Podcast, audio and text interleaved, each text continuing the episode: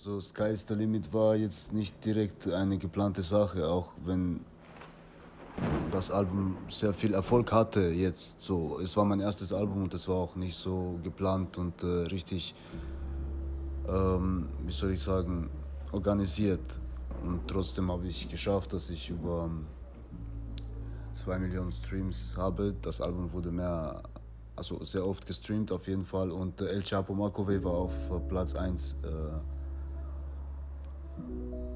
äh, in der Kategorie äh, Beliebtheit. Also beliebtester Song vom äh, Sky is the Limit war El Chapo Makove.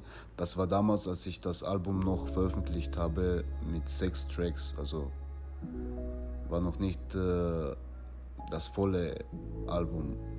Und als ich dann Sky is the Limit äh, Full Album veröffentlicht habe, war dann äh, Selle auf Platz 1 und ist heute noch auf Platz 1.